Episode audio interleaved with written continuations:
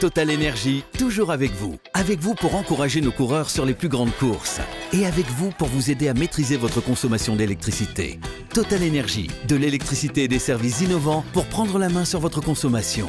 Voir conditions sur totalenergie.fr. L'énergie est notre avenir, économisons-la. RMC 100% Tour, midi 14h, le prologue. Simon Dutin.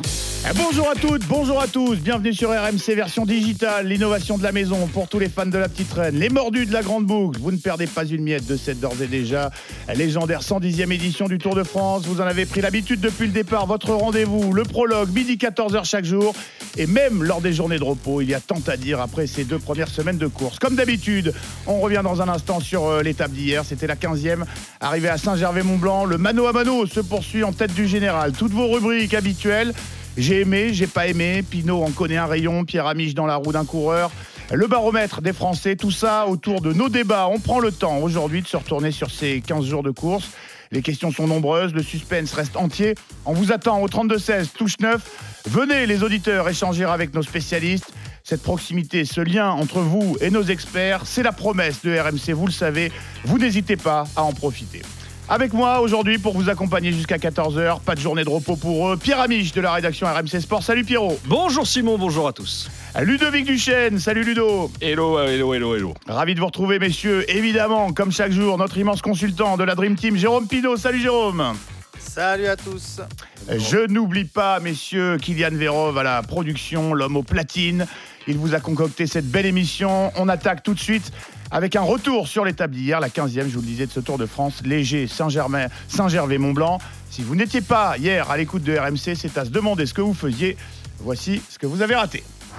Chute, encore une grosse chute dans le peloton. Oh, c'est pas vrai, grosse, grosse chute. Il y a des jumbo. Hein. Ça se passe vraiment sur la droite de la route avec le coureur de l'équipe euh, Jumbo qui euh, prend un bras, un bras d'un enfant euh, et qui chute. Voilà, c'est un enfant, je pense, qui provoque cette chute.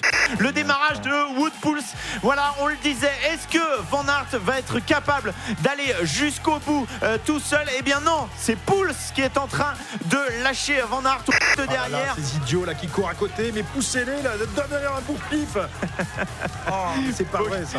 Pogacar qui s'occupe d'autre chose. Il s'occupe de la roue d'Adam Yates. Il peut pas envoyer des bourre-pifs. En revanche, il se dresse sur ses pédales à 3 km de l'arrivée. Adam Yates qui est en train de, partir. Il s'est pas retourné. C'est très surprenant ce qui est en train de se passer. On est à 2 km 5 de l'arrivée et Adam Yates qui prend du champ. Et la victoire de Woodpulse, le néerlandais qui s'impose, qui peut lever les bras. Belle victoire de Woodpulse aujourd'hui qui a été le plus fort dans cette montée vers Saint-Gervais. Accélération de Pogacar, c'était du bluff. Nous sommes à 900 mètres de l'arrivée et Pogacar, fidèle à ses habitudes, qui se dresse sur ses pédales et Vingegaard qui ne lâche pas grand-chose pour l'instant. Va-t-il craquer dans les dernières secondes? Pour l'instant, c'est pas le cas. Non, non, on est dans une course de côte où, à mon avis, Vingegaard sera le plus fort aujourd'hui parce que Pogacar est debout sur ses pédales. Vingegaard peut peut-être en replacer une. Il était assis, il a superbement contrôlé l'attaque de Pogacar qui, à mon avis, est pas dans un jour exceptionnel. Les deux hommes avec Vingegaard qui, pour le psychologique, va passer devant. Ah, c'est même pas sûr.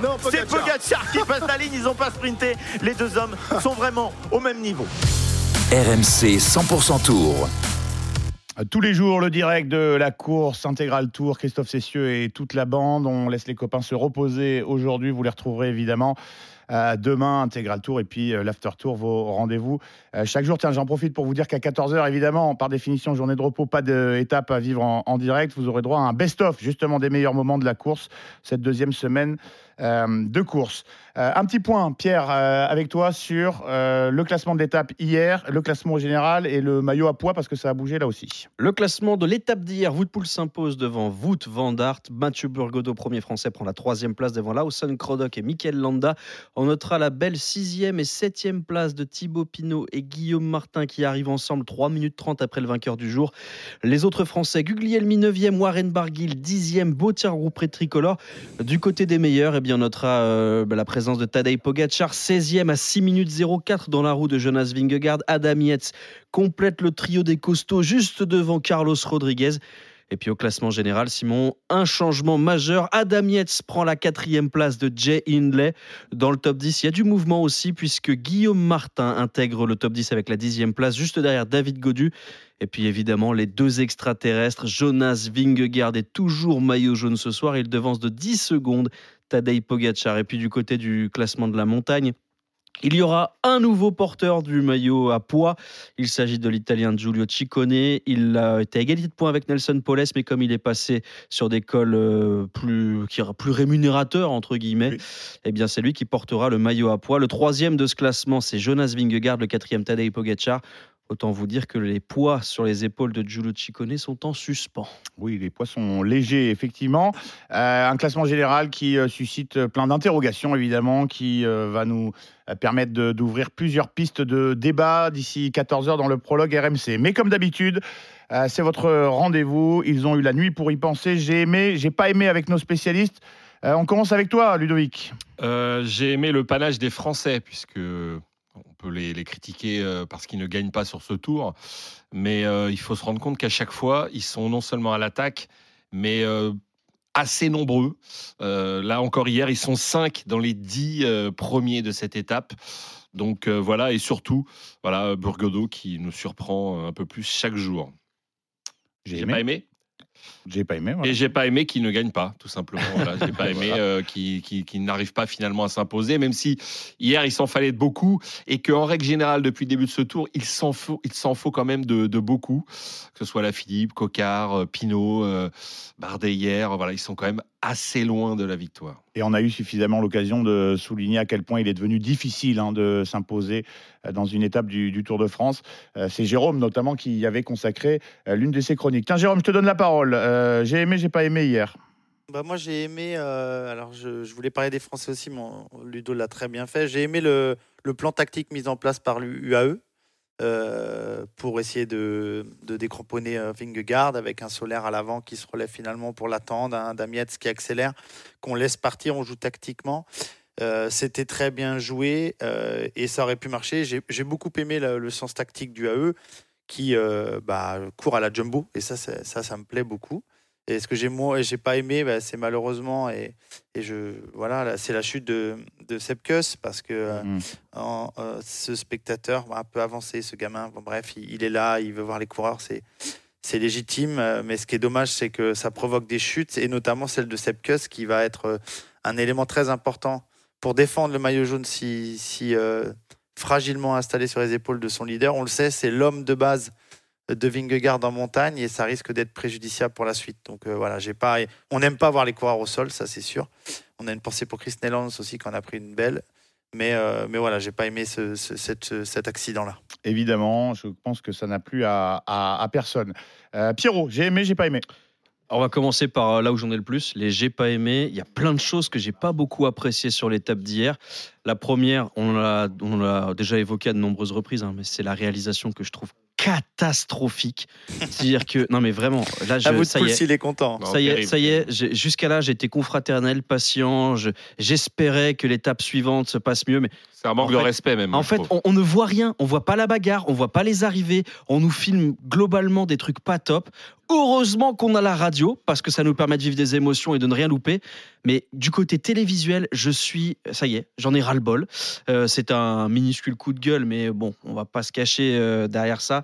Euh, je prends du plaisir quand même sur les étapes en dépit de la réalisation. Et poule, je suis dégoûté pour lui parce qu'il méritait mieux. c'est sa première victoire sur un grand tour, on va y revenir. Il rend hommage à son, à son, son ancien coéquipier décédé. On voit rien, c'est rageant. J'ai pas aimé non plus le comportement de Giulio Ciccone. Euh, j'ai pas compris pourquoi il roulait comme ça. Le maillot était quasiment assuré. C'était un des rares à le disputer. Paulès avait sauté. Et lui, il se fait la peau sur des cols. Bah, alors qu'il n'y a, plus vraiment d'intérêt. Et surtout, il n'y a plus vraiment de bagarre. Il aurait pu exister plus longtemps et espérer une victoire d'étape. Et j'ai pas du tout compris pourquoi il avait fait ça. Et, dans les gemmes, parce qu'il y en a quand même, ah. et eh ben, je vais souligner la course d'hier de David Godu.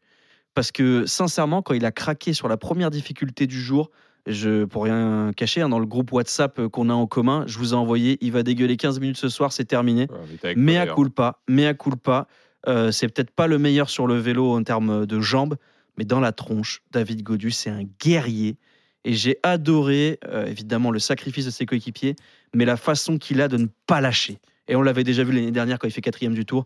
Et ok, c'est sur les pédales, il aura peut-être pas les moyens de faire podium ou top 10, ou je ne sais pas ce que ça donnera, mais il est admirable de courage et ça, on ne le retirera pas. Sixième de l'étape des, des favoris hier. hein. Ouais, Euh, ouais, sixième coureur en haut euh, derrière. Dans les costauds, ouais, parmi sans, les costauds. Sans compter les échappés, ouais. Et on l'a suffisamment allumé euh, ça. ici et ailleurs, hein, tous les jours, pour euh, effectivement le, le souligner. Pierrot, Euh, on en reparle évidemment de David Godu dans notre baromètre des Français. Je vous poserai la question euh, toute simple, effectivement. A-t-on été un petit peu injuste avec euh, David Godu? Mais hommage euh, tout d'abord dans le prologue RMC au vainqueur d'hier.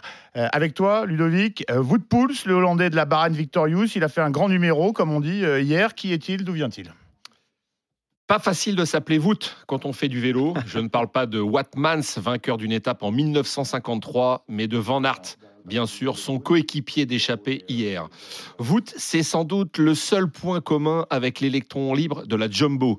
Libre, Pouls ne l'a pratiquement jamais été, coéquipier émérite de la Sky pendant cinq ans, porteur d'eau de Froome, Thomas, Bernal, etc., avec la satisfaction quand même de gagner par procuration 5 Tours de France, mais de ne pas exister comme le simple coureur sur les grands tours. Car le reste de l'année, le néerlandais s'offre quelques succès de renom. Une étape du Dauphiné, une autre à Paris-Nice et bien sûr l'exploit de sa carrière le 24 avril 2016 devant Albazini et Rui Costa. Il lève les bras sur Liège-Bastogne-Liège.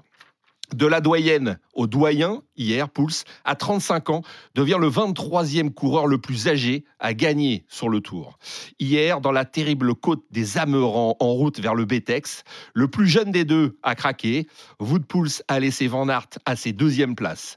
L'art et la manière de gagner, 2 minutes et 8 secondes d'avance au final, comme aux plus belles heures de la Sky, une chevauchée stupéfiante à l'image de ce coureur pas si ordinaire.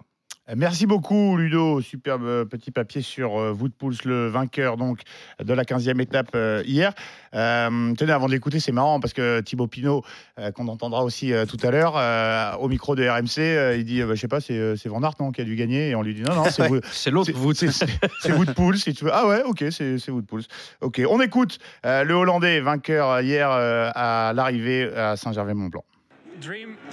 C'était un de mes rêves d'enfant de remporter une étape sur le Tour de France. Et la disparition de Gino a renforcé cette envie en moi. Il y a beaucoup d'émotions qui viennent à moi, mais la plus forte, c'est la fierté de remporter l'étape aujourd'hui. J'ai commencé à y croire seulement dans le dernier kilomètre, et j'ai mis tout ce qui me restait dans les jambes. J'avais mal commencé mon tour, l'équipe a continué de croire en moi, de me faire confiance, et me voilà.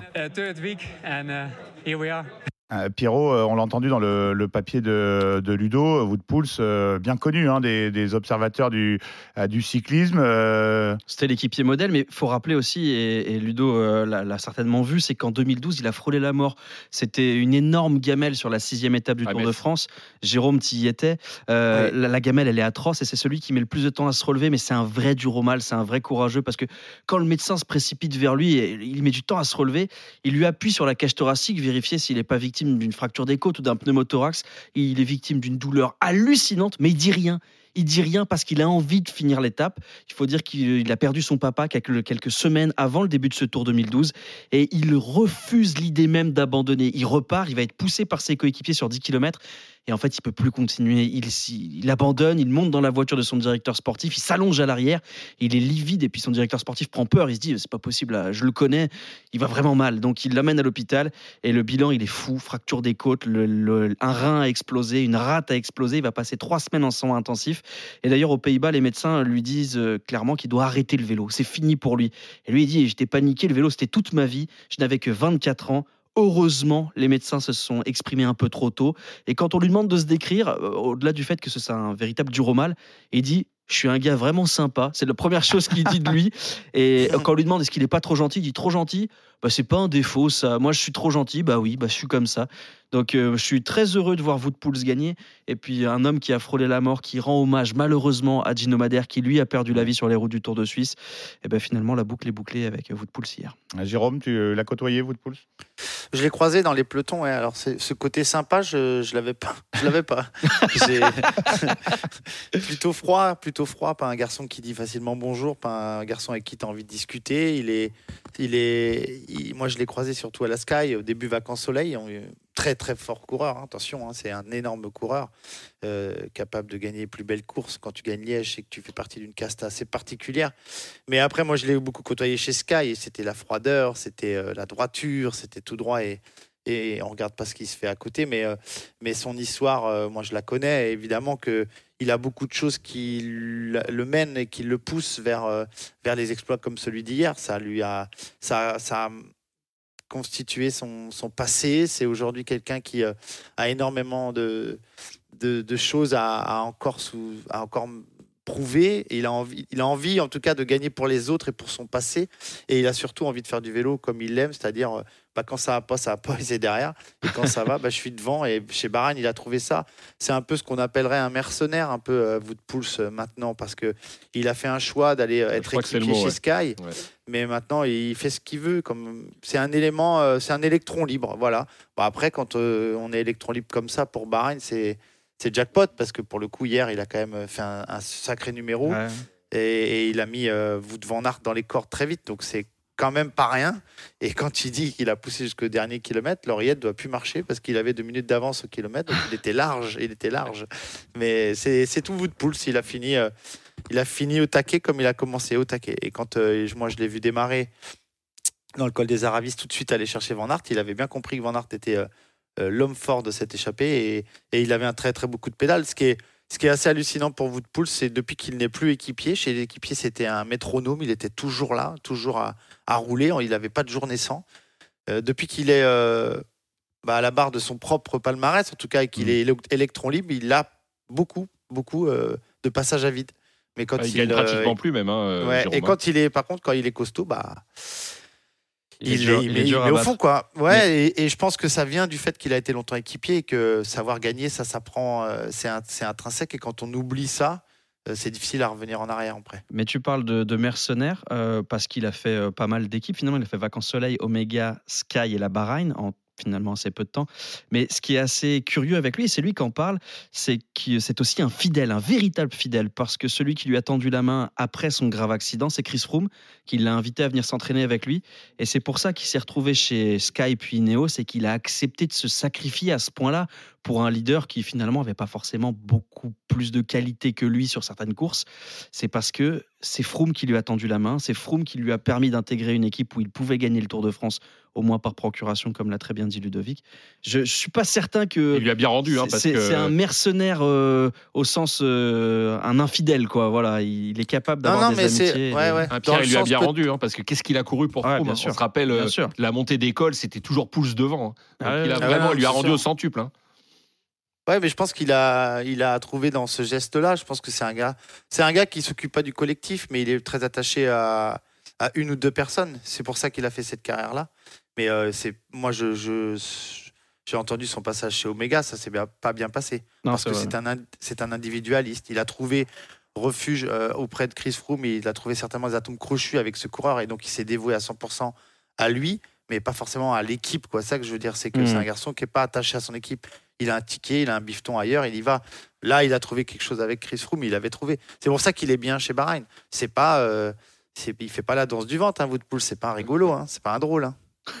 Et comme, et- et comme d'habitude, effectivement, avec ce genre de, de coureurs au crépuscule de leur carrière, on se demande si effectivement. euh, euh, Il pas mieux, ouais, ce que ça aurait donné s'ils avaient été leaders ailleurs, effectivement. Mais ça, Faut en être capable. Ça, c'est une longue question, Ouais, mais c'est peu de, peu de gens, peu de coureurs, euh, et c'est pour ça que je reviens sur ce que tu disais, Pierre, David Gaud du chapeau, euh, parce que c'est peu de coureurs sont capables d'assumer.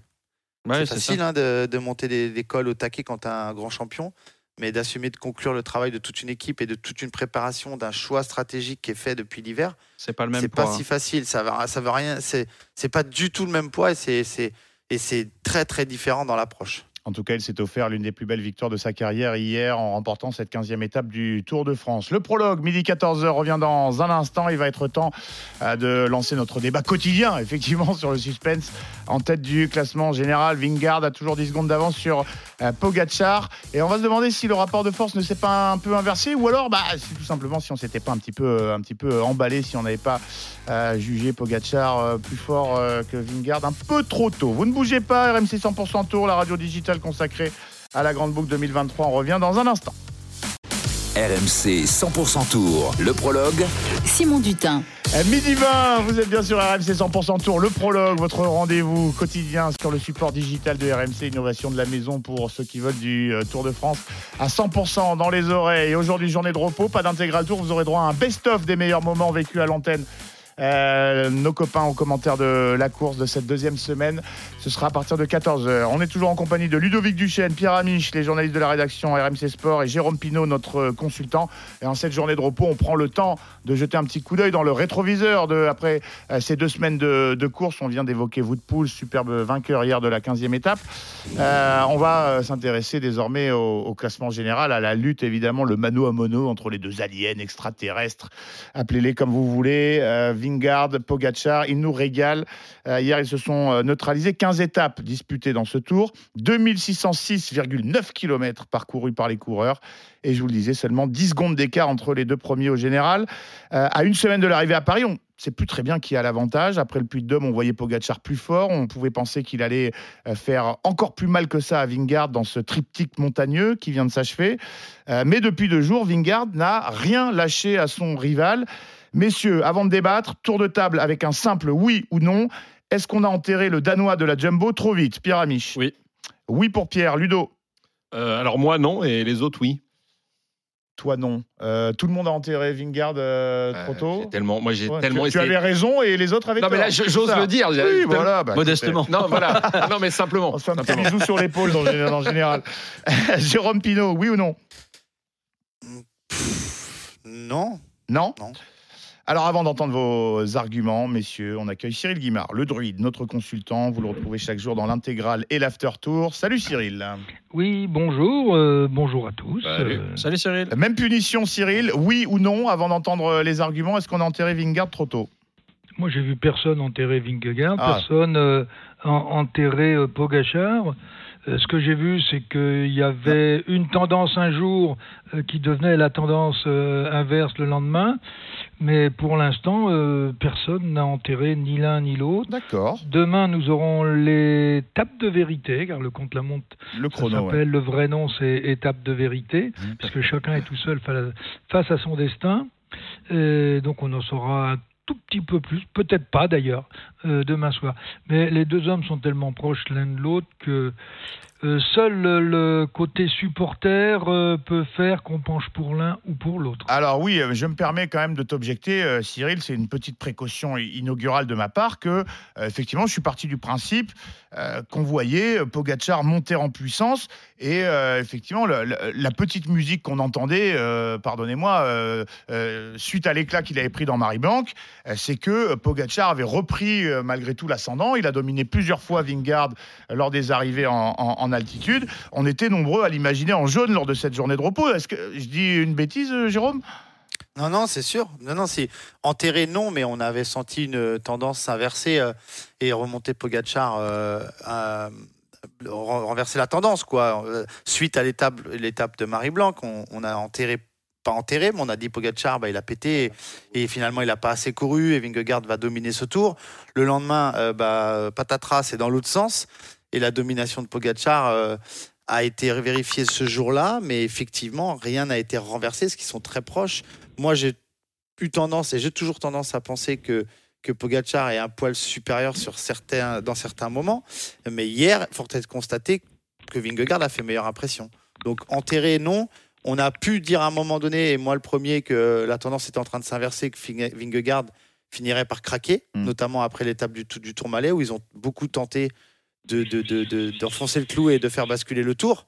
Alors que là, euh, là c'est plus le cas. Et on a bien vu hier que bah, qu'ils sont égaux, ils ont, ils ont le même niveau, les équipes font ce qu'elles peuvent et elles mettent des choses en place pour essayer de faire basculer l'autre, mais au final, il reste plus que ces deux-là, à l'image de leur montée du, du col de Jouplane l'autre jour. Euh, voilà, Vingegaard ne répond pas aux attaques cinglantes et, et au punch de Pogachar, mais au train, il rentre à chaque fois. Et hier, sur une, sur une montée un peu plus roulante, Vingegaard, euh, Pogacar était incapable de, de dépasser, euh, Ving- de déposer Vingegaard. Et bien justement, avant de donner la parole à, à- à Pierrot et, et Ludo, euh, qui vont nous donner leur avis, euh, on va écouter euh, les, deux, euh, les deux cocos, les deux extraterrestres. C'était hier à l'arrivée. On commence avec Jonas Vingard. C'était une nouvelle bataille entre Pogacar et moi. On donne le meilleur de nous-mêmes l'un après l'autre, ce qui a l'air de plaire aux spectateurs. Je pense que l'on peut être satisfait de notre performance. Je me sens bien, l'équipe se sent bien aussi. Malheureusement, il y a eu un nouveau gros crash aujourd'hui. Et j'espère que tout le monde va bien d'ailleurs. Je pense que l'étape de mardi sera l'une des étapes les plus importantes pour la suite du tour. Bon, effectivement, le chrono qui va être euh, important. Euh, même question euh, pour Tadej Pogacar. C'est encore une nouvelle journée très solide et propre pour nous. L'équipe a été super bonne. On a essayé de compliquer la dernière montée pour Vingegaard. J'ai senti que c'était trop simple pour lui, donc j'ai essayé de le pousser un peu. Mais il était trop bon aujourd'hui. Je vais réessayer la semaine prochaine. L'étape de contre-la-montre mardi fait partie des étapes les plus décisives pour moi. Il faudra être prêt. Pierrot, toi, tu penses que on on a sous-estimé euh, la capacité de résistance du tenant du titre. Même je pense qu'on a globalement sous-estimé Jonas Vingegaard. Moi, le premier. C'est-à-dire que j'avais, j'ai la conviction, pas la certitude, mais la conviction que Tadej Pogacar est un extraterrestre absolu, que des coureurs de sa classe, il y en a un par génération. Je le compare à Merckx, à Hino, au plus grand. Euh, si je devais faire un parallèle avec le foot, euh, bah, Tadej Pogacar, c'est Lionel Messi et Jonas Vingegaard, j'ai le sentiment que c'est Wayne Rooney, un joueur exceptionnel mais pas non plus une légende absolue au panthéon de son sport. Et plus les étapes passent, et plus je me pose la question de est-ce que je suis pas dans le faux? Est-ce qu'on n'est pas face à deux mutants, deux extraterrestres? Parce que résister comme il le fait aux attaques de Pogachar, c'est pas donné à tout le monde. Il a une résilience et une force mentale. Il aurait pu complètement exploser sur la 14e étape parce qu'il a pris un pet quand même. Il prend 6 secondes et, finalement il revient au train, il panique pas. Et, puis il a appris à gagner euh, et c'est difficile de le battre. J'ai l'impression que euh, il fait partie de ces coureurs qui sont increvables. Et même, même bousculé, même renversé, même attaqué, bah, il reste égal à lui-même, il panique pas beaucoup. Je continue à croire que Tadej Pogacar a un avantage dans la dynamique, parce que mhm. c'est lui qui attaque et que je trouve que c'est peut-être plus facile d'attaquer, mais on est face à un défenseur génial. Jonas Vingegaard, aujourd'hui, il est du niveau de Pogacar sur ces deux premières semaines. Est-ce que ça va durer? Bah, Là, je suis pas capable de répondre. Ce qui est certain, c'est que bah, c'est, je, je regrette un peu ma, ma première vision sur Vingegaard que je considérais plus comme un faire-valoir, c'est plus que ça. Ludo, Ludo, toi, c'est vrai que euh, tu as émis plus de prudence que, que certains d'entre oui, nous. Oui, moi, je ne euh. ferai pas de mea culpa parce qu'il n'y a pas de raison. Euh, non, non, mais je pense que Cyril Guimard a dit exactement le, mot qu'il faut sortir, c'est supporter. C'est-à-dire que parmi les, les, analystes, les, les suiveurs, les, je vais le dire, les journalistes, je pense qu'il y a effectivement euh, beaucoup, beaucoup, beaucoup de supporters de, de. Et comment ne pas l'être finalement? Mais c'est vrai que quand on regarde ces, deux coureurs, froidement, je pense que voilà, je pense que l'autre est largement au niveau. On se rappelle, euh, on a du mal à, se rappeler qu'il a quand même gagné le Tour de France euh, l'année dernière. Donc oui, je pense que beaucoup l'ont sous-estimé. Et moi, je, on parle beaucoup de sa fébrilité. moi, je trouve qu'il a une force de caractère surhumaine. Euh, j'ai même entendu quand, euh, euh, dans la première étape des Alpes, il est à 6 secondes de Pogacar et qu'il revient. J'ai entendu aussi la petite musique. Non, mais Pogacar l'a laissé revenir parce qu'évidemment, il voulait faire le sprint, attaquer dans la descente, etc. Donc en fait, on lui accorde pas beaucoup de crédit à Vingegaard. Mais ce qu'il fait, sa force de caractère, hier, ce qu'il a fait, moi, dans la dernière montée, j'ai trouvé ça très, très fort. Voilà, il s'est pas laissé je sais pas, emmener avec Adam Yates qui s'en va, il reste derrière. Alors, c'est vrai qu'il a un moment de doute parce qu'il sait pas trop si, euh, comment il doit se comporter. Moi, je pense que Pogacar n'était pas dans un grand jour, paradoxalement. et que peut-être, s'il avait attaqué là, il lui aurait repris des secondes, on ne le saura jamais. Mais je continue de penser que non seulement il est au même niveau que Pogacar, mais voilà, c'était mon pari du début euh, de notre première émission roue libre qui va gagner le tour. Cyril, euh, j'y retourne, hein, je remets une pièce. Il ne t'a pas euh, surpris, euh, Vingard. tu t'attendais à ce qu'il résiste aussi bien que ça à, Pogachar bah, Sur ce qu'on avait vu, ne serait-ce qu'au critérium du Dauphiné, même depuis le début de saison, on, savait à quel niveau il se situait. On avait plus de doutes compte tenu de la chute de Pogachar sur Liège-Bastogne-Liège, ce qui avait tendance un petit peu à à, remettre les deux coureurs au même niveau, un ayant eu une chute, l'autre s'étant promené euh, sur le Dauphiné. Mais je pense, pour revenir au côté supporter, que Ludo euh, euh, remettait à l'actu tout de suite, je crois que, en règle générale, les gens aiment plus Pogachar que Vingegaard. Je ne parle pas du, plan sportif, parce qu'il y en a un qui, qui est toujours souriant, euh, qui est toujours affable, Ah oui, oui, qui a toujours le sûr. petit truc sympa. Et puis vous avez l'autre qui est dans sa bulle complètement. Euh, quand il sourit, à mon avis, c'est qu'il a mal aux dents. Euh, bon, je le dis euh, en plaisantant, mais euh, donc par obligation, euh, l'affect passe sur euh, sur Pogachar au détriment de l'autre. Mais sur un plan purement physique, aujourd'hui, je défends à quiconque de dire ce qui va se passer demain. Est-ce qu'il y en a un qui va prendre deux secondes? Euh, ou sept ou huit Est-ce qu'il y en a pas un qui d'un seul coup euh, va avoir une panne de Même cuisse toi, Cyril, t'as pas une petite idée Non, t'es vraiment. euh, Non, non, non, non. euh, en plus, c'est le vélo de contre la montre parce que sur le plan de l'aéro, Vingegaard est quand même mieux positionné que, que Pogachar. Et je trouve d'ailleurs bizarre que Pogachar euh, n'ait pas une position plus aéro sur son vélo de route. Euh, sur le contre-la-montre, bon, ça, ça s'atténue ou ça, ou ça se, ça se limite. Donc euh, derrière, honnêtement, je sais pas. Alors, euh, on, on précise en plus que le seul, je sais pas. on précise que le seul chrono euh, de, de ce Tour de France, euh, il va se faire sur un parcours relativement court, hein, 22,4 km, c'est demain entre Passy et, et Combloux. Moi, je vous objecterais, messieurs, qu'on a un peu la mémoire courte quand même parmi les observateurs parce que euh, j'ai pas l'impression que ce soit seulement le génie tactique des Jumbo l'an dernier dans le Granon euh, qui est, euh, je sais pas, attiré de la sympathie à Vingard.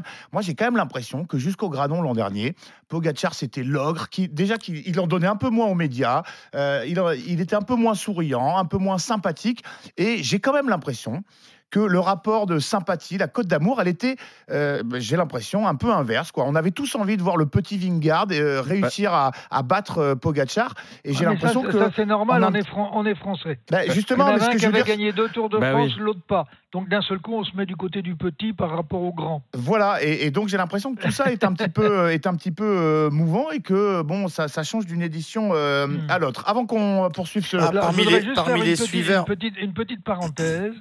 Euh, L'an dernier, dans l'étape du Granon et donc dans la montée de la Madeleine, euh, c'est pas Jumbo qui a été génial. La stratégie de Jumbo n'a pas été. c'est génial, Pogacar elle qui a a fait normal.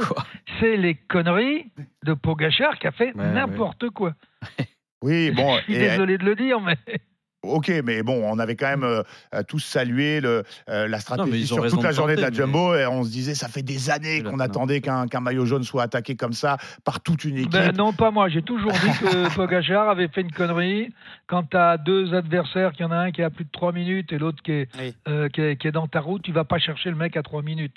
Tout le monde Et en, sauf- plus, tu, ah, et, et en plus, tu fais pas le final sur les trois derniers kilomètres, euh, comme s'il y avait que toi au monde, alors que tu as deux équipiers qui sont à 30 ou 40 secondes. Non, tout le monde sauf euh, toi, euh, Cyril. Jérôme, tu voulais réagir juste avant.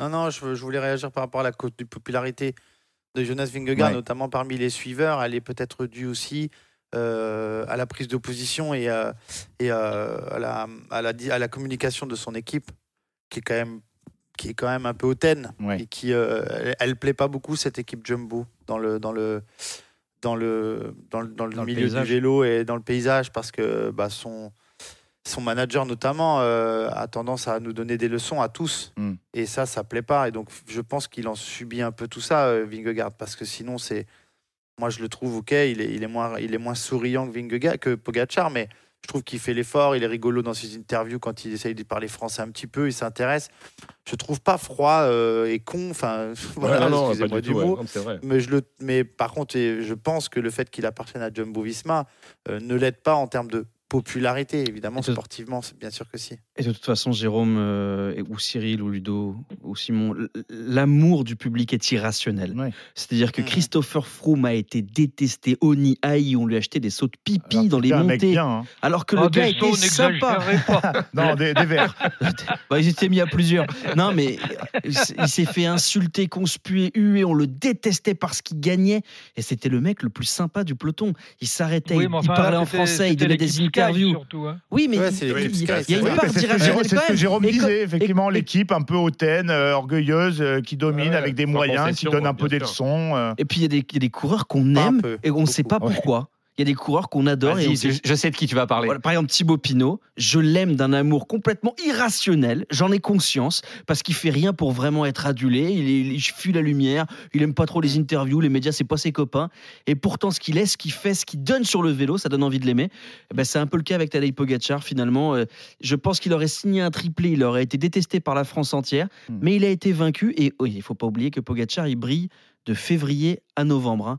Donc euh, il s'aligne sur toutes ça. les courses, il peut gagner partout. Euh, je suis pas capable de vous citer cinq vainqueurs du Tour des Flandres et, de Par- et- et du Tour des- de France la même année. Ça paraît surnaturel. Ce garçon est différent. Et cette rivalité, effectivement, Pogacar-Vingard, elle s'exprime également ailleurs que, que sur la route. Elle s'exprime dans les, les cœurs euh, des, euh, des spectateurs. Avant de poursuivre notre débat dans le prologue RMC 100% Tour, euh, pour savoir un petit peu, même si on n'a pas de boule de cristal, qui de Vingard ou Pogacar est le, est le mieux armé pour, pour remporter le, le Tour dans une semaine, euh, on écoute Mauro Gianetti, le patron suisse de l'équipe UAE, c'est celle de Tadej Pogacar. On a vu depuis le début, la différence est vraiment, minimum.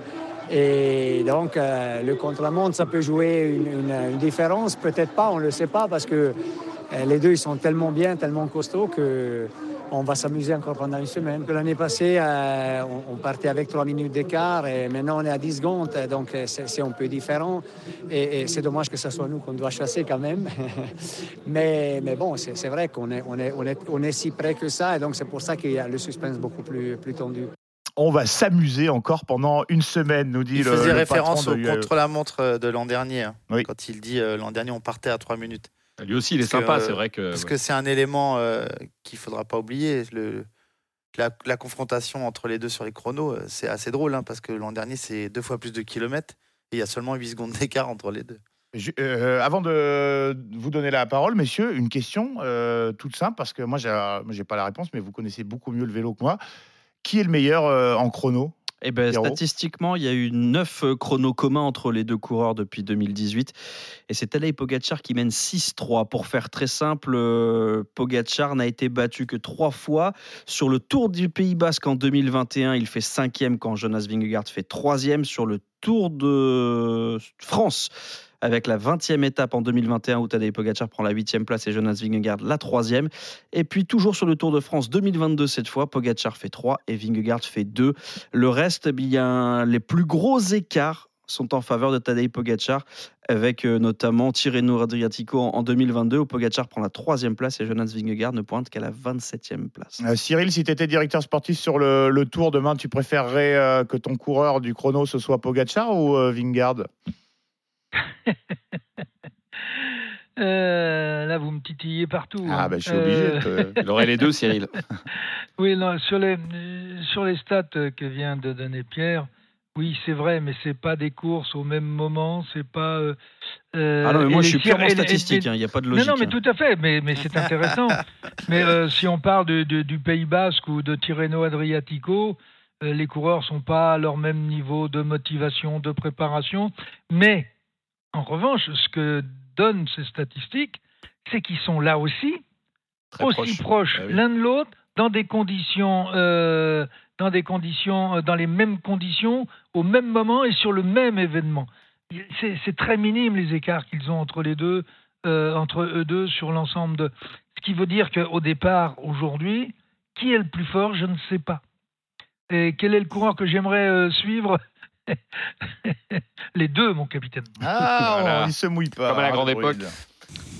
Et to- Et toi, Jérôme, juste euh, même question. euh, Est-ce Bah. que tu penses qu'il y en a un qui a même un minuscule avantage? Est-ce qu'il y en a un que tu préférais coacher? Ah bah c'est- là c'est deux choses, deux questions différentes. Un minuscule avantage, non. Je pense que on l'a dit, ils sont très proches. Ce que je retiens juste, c'est que l'an dernier, Tadej a fini très fatigué le tour et il fait quand même un dernier chrono. Alors il finit dernière Vingegaard qui lui ne devait pas non plus prendre trop de risques parce qu'il y avait, il y avait de la marge, mais ils sont à 8 secondes l'un de l'autre. Euh, je, je pense que je, pré- alors je préférais être dans la voiture derrière Pogacar évidemment. Ça, je- j'ai- j'ai pas- il n'y a pas de secret. Mais, Mais euh, je sais pourquoi, être- parce que tu voudrais voir Vingegaard quand il passe. Je- ça- ça- Je serais surpris quand même. Là, ouais, là, franchement, je serais surpris. Mais l'avantage, l'avantage euh, pour rester euh, plus sérieux, je pense que Cyril pourra le confirmer, c'est un avantage quand même d'avoir les, les temps de l'autre avant. Donc ce serait Donc, avantage euh, à donc, Vingegaard. euh, avantage à Vingegaard. Je- Alors évidemment, c'était planté. T'as beau savoir que l'autre il Oui, fait un il est chrono passé, moyen, oui, euh, bien sûr. Mais comme ils vont pas être plantés parce que les deux vont nous faire un chrono de folie. Ils vont être D'ailleurs, encore. ils feront euh, 1 et 2 du chrono, bah ça oui. m'étonnerait pas. Je je pense que la situation de Vingegaard, et, et Giannetti le dit un peu, on n'est pas les chassés, euh, on est les chasseurs, nous, et on préférait peut-être être dans l'autre situation. Dans un chrono, peut-être qu'il vaut mieux avoir quand même les temps euh, de référence de, de son adversaire, c'est quand même peut-être plus simple. J'ai l'impression en plus que l'écart euh, entre les deux se, réduit d'année en année. Est-ce que Ludo et, nos consultants, vous avez l'impression que Vingegaard il progresse en chrono? Moi j'ai ce sentiment-là, mais parce que je me suis basé que sur les chiffres et j'ai l'impression que il est de plus en plus fort dans cet exercice précis, je veux dire. En Sur tout cas, les il est au du niveau. tour, il est mieux. Ouais. Il sur les niveau, donc euh, ça c'est sûr. Parce que Oui, mais les, les 8 secondes de l'an dernier, euh, Sont euh, pas il y a- il y révélatrices. avait- il n'y avait pas d'enjeu. Ouais, non, mais c'est pour ça. C'est pour ça Il qu'on. n'y avait pas d'enjeu. Les C'est 8 à la secondes, fois faussé et à la fois. Parce qu'il n'y avait plus d'enjeu. 3 minutes, euh, Vingegaard, il ne va, pas- il va pas se faire péter les varices euh, euh, pour gagner euh, 15 secondes. Et de Mhm. toute façon, de l'autre côté, euh, au niveau de la motivation, euh, bon, on est un vrai pro, on va continuer à bosser. Mais là aussi, on va pas se faire ex- exploser les varices non plus. quoi. Si Donc, on veut euh, donner quelques précisions par rapport au parcours de demain et peut-être euh, Ouais.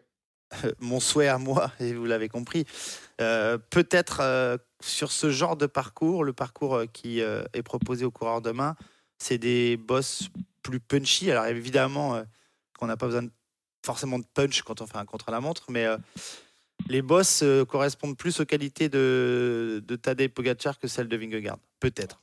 Et réponse euh, demain, parce qu'on en parlera évidemment énormément dans le prologue entre midi et 14h avec euh, François Pinet et tous nos spécialistes. Messieurs, euh, il y a ce chrono. On a euh, répété que euh, difficile de, de savoir qui a vraiment euh, l'avantage. 6-3, alors j'étais surpris par cette stat, euh, Pierrot. Je suis surpris que Vingard ait dominé trois fois Pogacar euh, euh, en chrono. Il y aura un deuxième set. hein. Euh, mais euh, donc 22,4 km, on peut imaginer que euh, l'écart sera pas On va appeler Rick Euh, Salio. immense. Voilà. Euh, Il y a cette étape euh, de mercredi, le col de la Lose.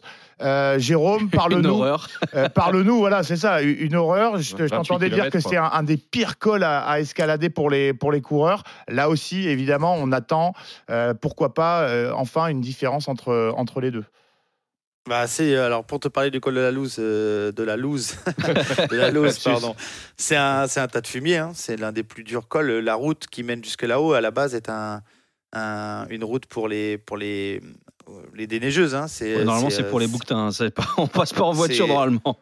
C'est un. Moi, nous, on l'a découvert sur le Tour 2021, je crois, et c'était. euh, bah, c'est, c'est- oui, c'est, un- c'est c'est très très dur. C'est l'un des plus difficiles cols de France, euh, avec en plus une montée. Alors dans sa dernière partie, surtout très raide, avec des rampes incroyables euh, où les dé- où seules les dameuses allaient avant à l'é- à l'époque. Euh, c'est très raide, c'est très régulier, régulièrement raide. Donc c'est pas simple. Euh, et à ce petit jeu-là, bah, le problème c'est que déjà Jouplane c'est très dur et ils ont pas réussi à se départager. Euh, et ils vont essayer encore de se la coller tous les deux, évi- évidemment. Tout dépendra du résultat du chrono, mais si on croit à penser ce qui se passe sur la route, on va se dire que il y aura un rapproché ou pas, et il y aura pas d'écart de folie dans le chrono non plus. Euh, donc c'est un col où, tu peux exploser, tu perds beaucoup de temps, mais ils sont tellement proches l'un de l'autre. Euh, on a essayé de savoir aussi si l'un ou l'autre préférait les pentes difficiles. Bon, au final, on ne sait pas, parce que Hmm. parfois ils nous disent des choses et puis le lendemain ils nous font mentir. Et il y a la descente derrière. C'est toujours pareil. Il y a cette descente vertigineuse euh, après. Donc euh, voilà, il y a deux ans, c'était arrivé en haut. Victoire de, du non regretté euh, Miguel Angel Lopez. Mais, euh, mais cette Superman, tu année, l'aimes pas Attends, oh. Ouais, bah, Ça pas trop cape. les coureurs qui font ce genre de choses aussi. Et donc du coup, euh, et donc du coup, bah voilà, et ça va être encore, euh, bah, c'est un super théâtre hein, pour s'expliquer pour la gagne du Tour. Euh, ça va être, euh, moi, j'ai une image de, de, de cette montée-là. euh, euh, là, il y a deux ans, Brian Cocard est en grande difficulté euh, sur cette étape-là. On sacrifie Jens de Bucher qui l'attend. Mhm. Euh. J'avais 40 invités euh, dans la zone euh, invités euh, à trois bornes du sommet. J'ai dit aux invités, on arrête, vous arrêtez les coupes de champagne, là, vous vous mettez tous les 10 mètres et vous poussez mes coureurs. et on voit qu'on était tous, le patron de BNB Hotel en tête, Vincent Candal, que je salue, était là dans la montée à pousser nos gars pour, parce que c'est Pour l'enfer. arriver dans les délais. C'est raide, mais Ah, incroyable. Ouais, pour, arriver dans les, pour arriver dans les délais, hein, euh, je précise, c'est pas pour Oui, gagner pas pour gagner. On était loin, non, on était loin, on était loin. Après, était messieurs, loin. moi aussi, je vous interroge. Est-ce qu'on voit Vingegaard craquer? Moi, ma réponse serait plutôt de dire non. Est-ce qu'on voit Pogacar craquer? On peut, on peut l'imaginer, c'est déjà arrivé. Donc c'est vrai que moi j'ai l'impression que, je ne sais pas si ça arrivera ou pas, mais que ça va, ça va se jouer vraiment à une poignée de secondes. Euh, ils vont se tenir jusqu'au bout, à moins que le, le Slovène euh, perde les pédales ou perde, le, perde Vingegaard sur quelques... Excellent, le perdre les pédales. Voilà, sur, sur quelques mètres. Mais sinon, euh, moi je ne vois pas Vingegaard craquer. Voilà.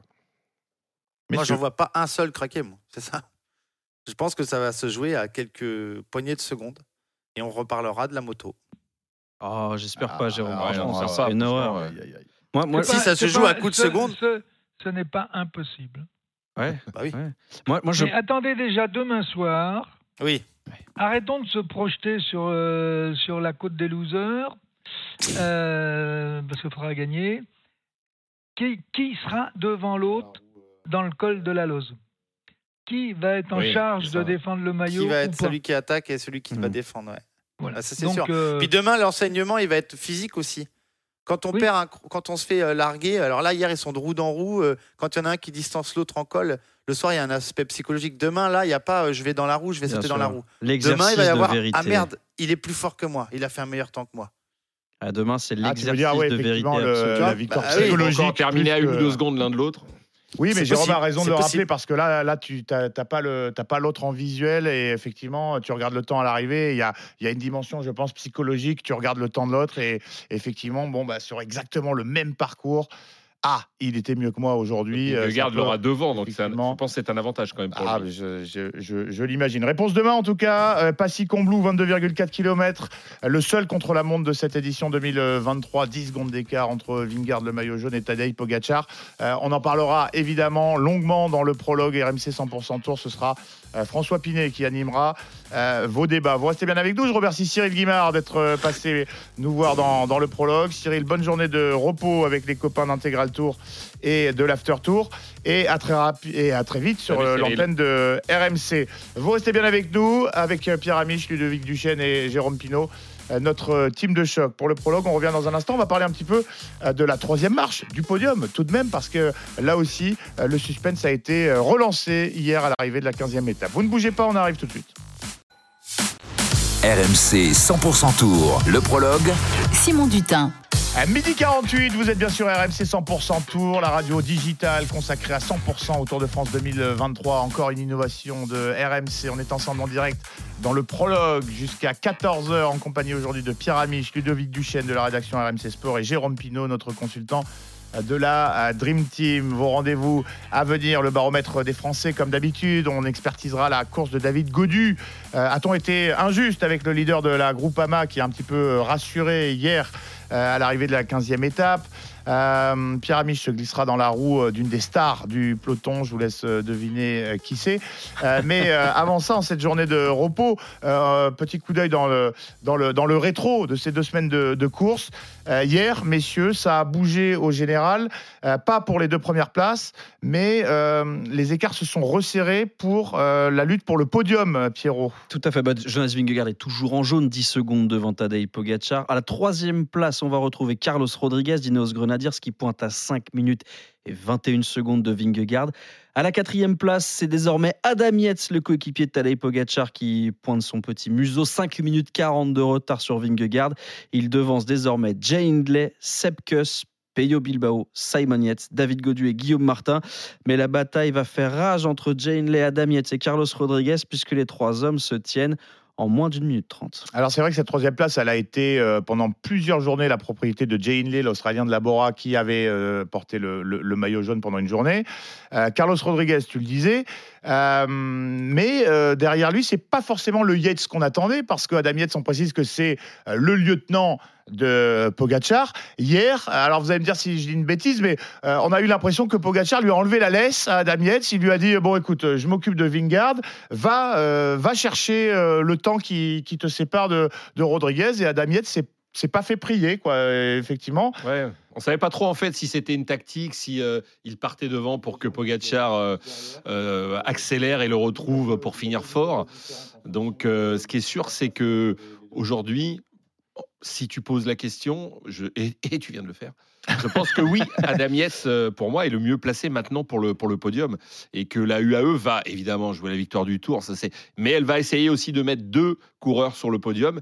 Et il me semble avoir la meilleure dynamique. Je trouve assez fort euh, en cette fin de tour, Adam Yates. Voire J- très fort même. Jérôme, toi, je crois que tu envisages deux hypothèses en fonction de ce qui va se passer demain, notamment lors, euh, lors du chrono, et puis peut-être mercredi. Bah, oui, parce que euh, tout, tout dépendra du rôle qu'on a besoin de donner à Adam Yates Ouais. euh, concernant Tadej Pogacar. Si, euh, si euh, Tadej Pogacar est- est- perd le tour, est définitivement perdu, en tout cas il est battu par Vingegaard et que cette tendance s'annonce euh, là, euh, demain peut-être au chrono, euh, je pense que Yates fera 3 parce que deux coureurs sur le podium, c'est toujours intéressant pour une équipe. Mais si on a encore que quelques... Si demain on arrive à resserrer l'écart avec, euh, avec Vingegaard et que dans la stratégie d'équipe on a besoin de sacrifier Adam Yates, ils le feront. Donc c'est tout, tout va dépendre en fait du duo Pogacar-Vingegaard et de comment ces deux-là vont, vont procéder et vont devoir procéder pour, euh, pour, pour battre l'autre. Si Pogacar a besoin euh, d'un gros tempo au pied de la lose pour en mettre une, euh, je pense que Rodriguez euh, sera sur le podium et pas, et pas Adam Yates. Euh, voilà comment je le vois et, et je pense qu'on saura un peu plus euh, de, de choses demain soir aussi concernant ce, euh, concernant ce classement-là parce que il me semble que Adam Yates a des bonnes références chrono aussi que, et que Rodriguez en a un peu moins. Donc euh, le chrono va être décisif aussi pour, ce, pour cette troisième place, mais je pense que ce qui sera le plus décisif, c'est ce que je viens de vous expliquer, c'est qu'Adam Yates devra peut-être servir à la stratégie globale pour gagner le tour. Et alors là, il faudra le sacrifier. Pierre, tu mises sur qui, toi? Parce qu'on a quand même souligné le, le culot, le panache et la, surtout la, la force de Rodriguez aussi, euh, d'Ineos. Faudrait pas l'enterrer Bah, trop il, vite. il me réconcilie presque avec le cyclisme espagnol parce que je les ai Presque, tellement presque. détestés pendant des années. Euh, Alberto Contador à part, je veux dire les Valverde, Rodriguez et Sanchez. Ils, ils m'ont annihilé tous les espoirs de voir des Français briller, donc je les ai vraiment détestés. Carlos Rodriguez, il me réconcilie un peu parce qu'il est offensif, il a du panache, il a de la force. Et, et Jérôme a raison, il a peu de références, mais il, il en a peu parce qu'il est très jeune. Il a 22 ans, son plus beau chrono 22 ans, ouais. son plus beau chrono pour l'instant. J'aurais tendance à dire que c'est sur la Vuelta euh, 2022 euh, entre Elche et Alicante. Ça faisait 30 km 900, un peu un, plat- chrono tout plat. Euh, Et finalement, il avait réussi un super chrono. Il finit quatrième derrière Evenpool, Roglic et Cavagna. C'est pas mal Ouais. quand même. Mais devant Sivakov, Craddock et Ouais, il finit à 1,22. Je pense que le cyclisme espagnol va pouvoir s'appuyer sur deux pépites énormes que sont Carlos Rodriguez et Juan Ayuso. Il est peut-être moins fort que Juan Ayuso dans l'exercice chronométrique, mais quel coureur, quel coureur. Et puis c'est une très bonne piège pour la Movistar parce qu'on le rappelle, pas le droit de le dire parce que c'est pas officiel, mais il y a 99,9% de chances que l'année prochaine ils défendent les couleurs de la Movistar et qu'ils quittent Ineos Grenadiers. Un faux mercato dans le prologue euh, RMC 100% Tour. Celle-là, elle, elle est connue un peu par tout le monde hein, parce qu'on a, on a compris que la Movistar essayait de recruter Espagnol depuis maintenant deux ans pour faire oublier le départ d'Alejandro Valverde.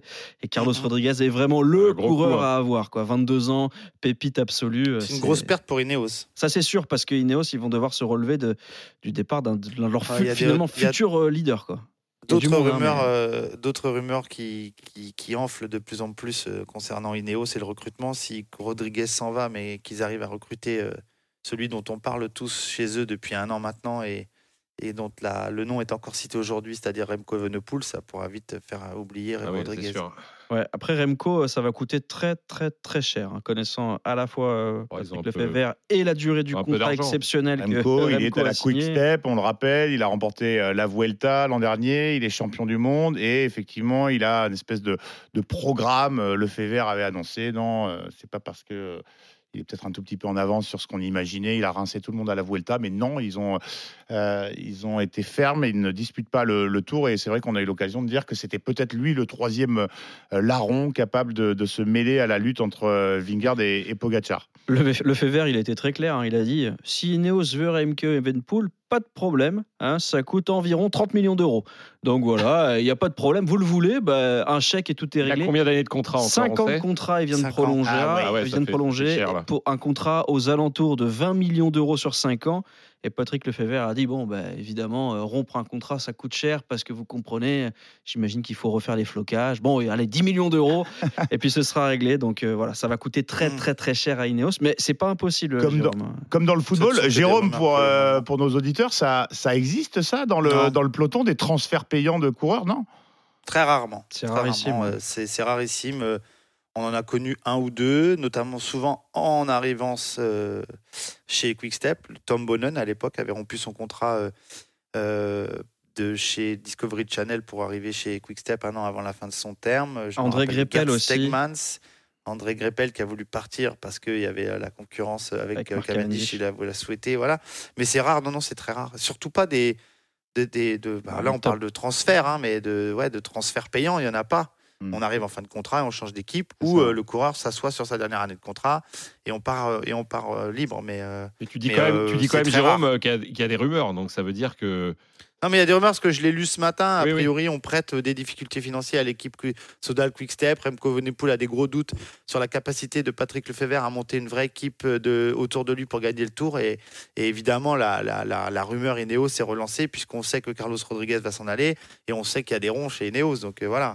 Et, alors, euh, pour revenir sur euh, Carlos Rodriguez, on l'a dit, euh, 22 ans chez Ineos, euh, j'imagine que euh, on table un petit peu sur euh, euh, bah, le fait que Bernal euh, peut-être confirmera pas euh, tout, tout, euh, tout le potentiel qu'on lui prêtait et pour cause après sa victoire euh, dans le Tour en 2019 suite à sa, grave chute. On voit euh, qu'il, en tout cas, il tarde à retrouver le niveau des, des meilleurs. Mais euh, chez Ineos, comment expliquer le fait qu'on n'ait pas verrouillé un, un tel talent Est-ce qu'on a sous-estimé euh, ce qu'on avait, euh, ce qu'on avait à la maison? Bon, je sais pas si on l'a sous-estimé, c'est aussi que bah, on lui a fait. cru en lui. Donc, on, euh, on lui a fait signer un contrat de 3 ans à 19 ans euh, en espérant le prolonger. Carlos Rodriguez, il, il a aussi le choix de sa carrière parce qu'il a eu des résultats intéressants, sur la, notamment sur la Vuelta. Et je crois que les sirènes espagnoles pour un coureur espagnol et une équipe Oui. comme la Movistar, c'est difficile de dire non. D'autant qu'on a appris Movistar, cette semaine faut que pas l'oublier, Pierre. Tu, Ouais. tu, je te coupe, mais Movistar, c'est l'équipe de Pedro Delgado et de Miguel Indurain. hein, c'est Banesto à la base. Donc c'est pour un C'est gamin légendaire qui- C'est la survivance de la. Banesto. Ouais. Ouais, c'est légendaire la. Movistar. Et, juste, euh, la Movistar a annoncé cette semaine qu'un nouveau sponsor allait arriver, qu'ils allaient euh, largement gonfler leur budget pour la saison à venir en faisant du co-naming. Ce sera la Movistar quelque chose, euh, ce qui est rare et qui est jamais arrivé pour cette formation Movistar. De mémoire, en tout cas, j'ai pas le souvenir qu'ils aient changé de nom. Et, pour répondre à ta question, Simon, aujourd'hui, Carlos Rodriguez a, a probablement fait un choix, celui de retourner chez lui. La vraie question, c'est pourquoi et comment Ineos va gérer l'avenir en fait. Parce que à moins de casser le contrat d'un grand coureur ils vont pas être 50 sur le marché à avoir dans les jambes un grand tour. Mm. et quand on regarde leur effectif ben, finalement il est assez vieillissant parce que Guerin Thomas ben, ses meilleures années sont probablement derrière lui. Euh, Daniel Felipe Martinez c'est plus non plus un Non, coureur capable de lutter pour un grand tour et mis à part Tao Geoghegan-Hart ils vont finalement avoir quelques difficultés à avoir des coureurs de Pitcock. classe internationale Pitcock sur un grand tour Est-ce qu'il a montré ses limites Ouais. Est-ce il- qu'il a pas montré qu'il plafonnait un, un peu après, super coureur. Attention, hein, Thomas Pitcock, il peut gagner des classiques. C'est un merveilleux coureur. Euh, le, le Mhm. retrouver dans le top 15 d'un grand tour, c'est incroyable. Mais il a montré aussi un peu ses limites euh, sur l'enchaînement de trois, trois étapes de montagne, comme le c'était le cas cette semaine. Comme dans beaucoup d'autres euh, sports, effectivement, euh, le mercato, les transferts, ça, on adore. Ça excite Euh, tout le monde. Ah bah oui, les observateurs, c'est la période, Adore, le tour, c'est Ah, la période où ça signe à droite à gauche. Effectivement, la Les journées de repos, c'est les journées des agents. Le manager, il, Ouais, il passe son temps avec les agents. Il voit tous les agents du, du, peloton. nous avais expliqué ça. ouais. Ça discute Et puis, et puis, euh, ouais. Ça, ça promet faire. de, de se reparler un petit peu après, le, euh, après la course. Le prologue, midi 14h en 7, deuxième journée de repos euh, sur le Tour de France euh, 2023. On est avec Pierre Amiche, Ludovic Duchesne, Jérôme Pinault. Euh, on est ensemble jusqu'à 14h. Vous aurez droit ensuite à un best-of des meilleurs moments de l'intégral tour, la course en direct sur RMC. On s'est encore euh, régalé à l'antenne. Vous ne bougez pas toutes vos rubriques. Euh, dans la deuxième heure, dans la roue 2 avec Pierre Amiche. Euh, Pinot en connaît un rayon. Et puis évidemment, le baromètre des Français. À tout de suite sur RMC 100% Tour. RMC 100% Tour, le prologue.